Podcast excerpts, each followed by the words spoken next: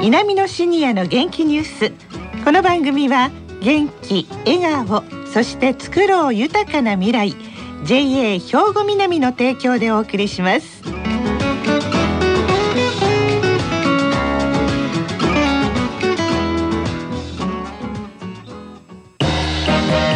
皆様の元気生活を応援する JA 兵庫南。近畿最大級の農産物直売所虹色ファーミン。おすすめは JA 兵庫南エリアの新鮮な地元農産物。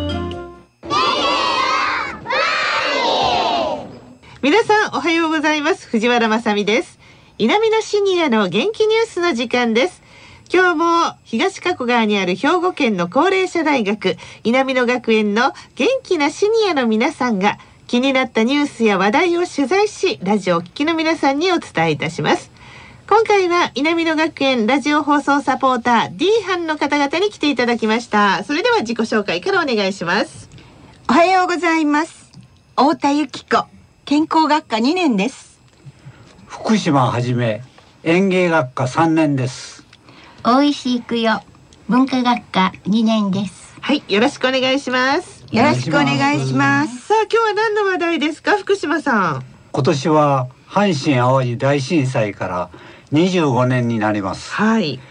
当時私たちは大変な経験をしました。そうでしたね。それ以来全国の至る所で水害や地震台風などの災害がたびたび起こっています。はい。被害を受けた方々に一人でも多くのシニア世代が何か手助けができないか考えてみたいと思います、はい先日兵庫ボランタリープラザ所長の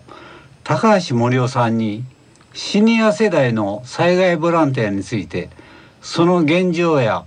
求められていることについてインタビューをしてきました。兵庫ボランタリープラザは何をされていらっしゃるところですか？ここはですね阪神・淡路大震災でボランティア元年と言われてえー多くのボランティアが兵庫県に来ていただいたし兵庫県で多くのボランティアが活動していただいたその拠点をですね兵庫県が設置しようということで、えー平成14年に兵庫ボランタリープラザという名称でここに設置されたんですね。いわゆる兵庫県が設置して兵庫県社会福祉協議会が運営するという公設民営という形の全国では珍しい、えー NPO とかボランティアグループとか災害ボランティアを支援する拠点ですね。ボランタリープラザができてから阪神・淡路大震災の後ですね、はい。い、ろんなところに各府県にええ行ってこられておりますけれども、ええ。いわゆる全国の災害の被災地、まあ、地震やいろんな水害台風の被災地に兵庫県の多くのボランティアが行っています。でそういう中で今回先般から台風19号で北関東とかそれから長野県が大変被害があったということで兵庫県から大型バスチャーターして車で 2, 2泊して現地で1泊して計4日間。長野県に行ってリンゴが多いからリンゴ畑に入って泥をかき出したりそれから千曲川流域の大きなお家の泥出しを出ししたりそういうぐらいしてます。全部でスタッフを得て19名。あ19はい。でほとんどの方がシニアの皆さんなんですよ。はい、平日にねはい。ボランティアに入るもんですからやはり仕事を持っておられる方はやっぱり行きにくいと。だけど現地では被災地では土曜日日曜日週末はたくさんのボランティアがお越しになる。平日はもう減っているので平日ね活動する人をということで、はい。今回火水木金と言ってきましたね。全体の19名のうち、はい。大体シニアはええ。何人ぐらい、50代で3人ですね。あー。60代で3人70代で3人。あ80代で2人とあいう。元気なシニアの皆さんですよ。ーはい。ボランティア活動の今全国的にも兵庫県でもそうですが中心になっているのは段階の世代。私たちと同じように段階の世代が中心でなってきてますので、はい。やっぱり70前後が一番熱心ではい。元気で全国各地で頑張ってもらえるということね。ボランティアをなさっていて、ええ。特に印象に残っていらっしゃることってありますか？そうですね。私はあのここに来てですね15年兵庫ボランタリープラザで勤めています。その間に起きた地震とか風水害台風とか豪雨災害全国であの発生してますがそのいずれも私は災害直後に現場に行って、えー、現場のボランティアニーズどういうボランティアが必要かなっていうことを調査してですねこちらへ帰ってきて兵庫県の多くのボランティアに行ってもらっています。特にやはり一番印象に強いのは平成23年2011年の東日本大震災強烈な印象で残っています。それは発生してから1週間後に兵庫県で大型バス4台でボランティアとかお医者さんとか看護師さんとか多くの方被災地に入ってもらった。その1週間後の被災地の被災者の状態をこう見てですねこれからずっとずっとこちらへ支援に入らなきゃならないという確信を得ました。私は災害ボランティアをしたことがないんですけれども、例えば非力なシニア世代の女子とかができる範囲のボランティア活動っていうのはどのようなものがありますでしょう、はい、皆さんボランティア活動といったらスコップ持ってね常連持って土を取ったりするのがボランティア活動と思われがちですが今でもシニアの女性の方もたくさんいられます。それは傾聴いわゆる当時のことを聞いてあげるとかそれからお話会お茶会をしたりですねおしゃべり会をしたりですねそういうこともやっておられます。兵庫県の多くのシニアのボランティア特に女性の方はですねもう東日本大震災にしますと毎年のように行かれてですねそこで一緒に皆さんで一緒に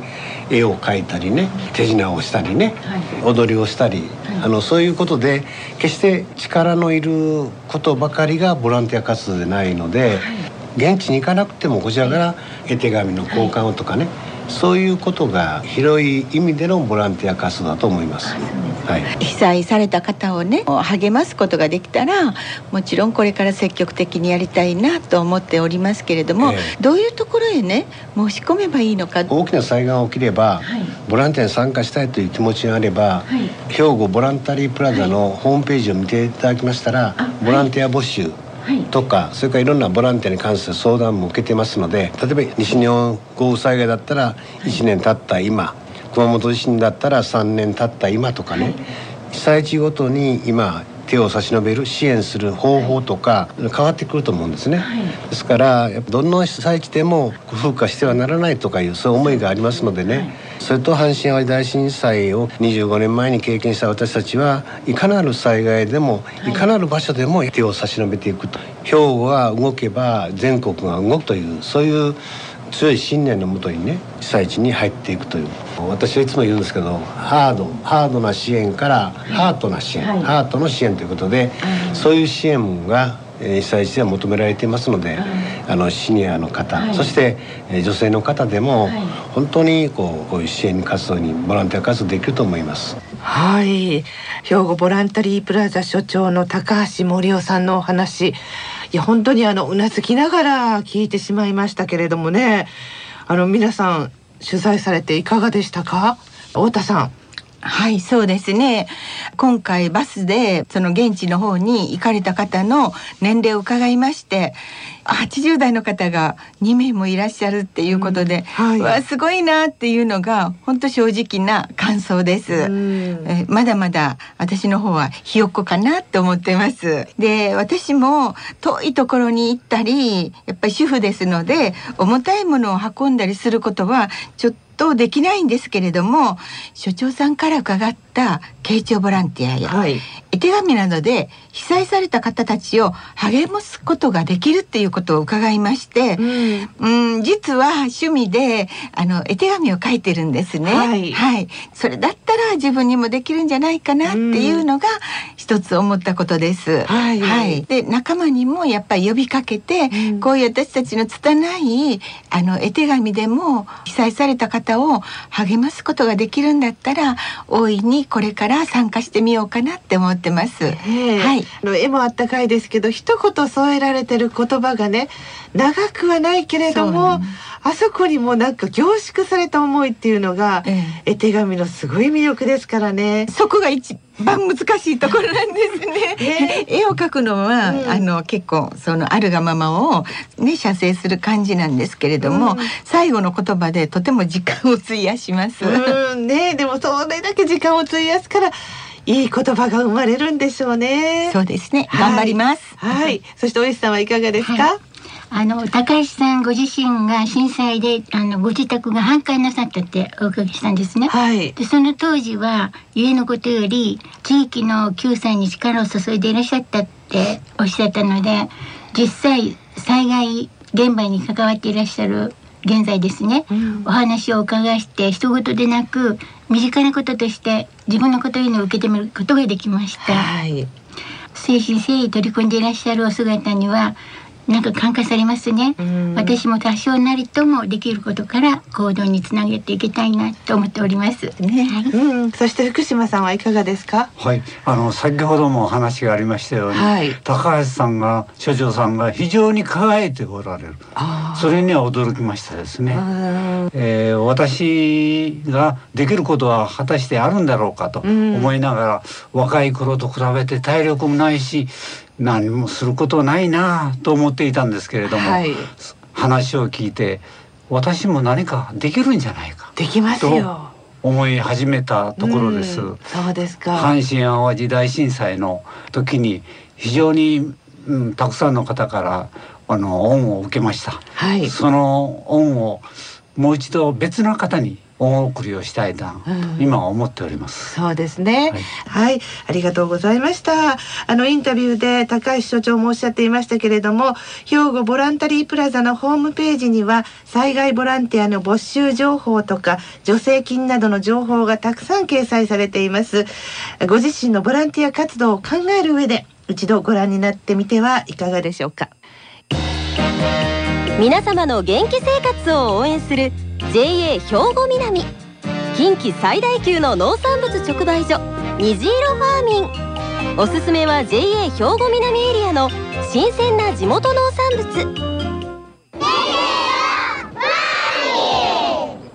さあそれではここで兵庫県の高齢者大学の動きやシニアの皆さんにも興味のある行事などをお知らせいたします。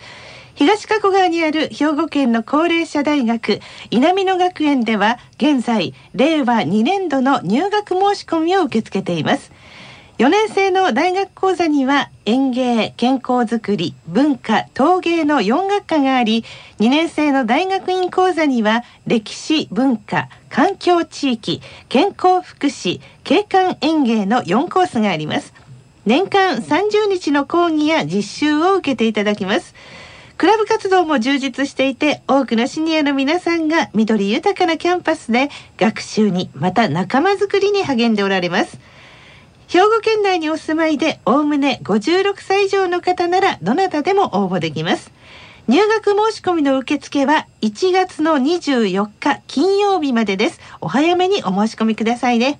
詳しい内容をお知りになりたい方は稲美野学園までお問い合わせください。電話番号は079-424の3342 079-424の3342番です。ホームページでもご紹介しています。兵庫県稲美野学園で検索してくださいね。さあこの後は兵庫ラジオカレッジの時間です。このままラジオ関西をお聞きください。稲美野シニアの元気ニュース。この番組は元気笑顔そして作ろう豊かな未来。JA 兵庫南の提供でお送りしました。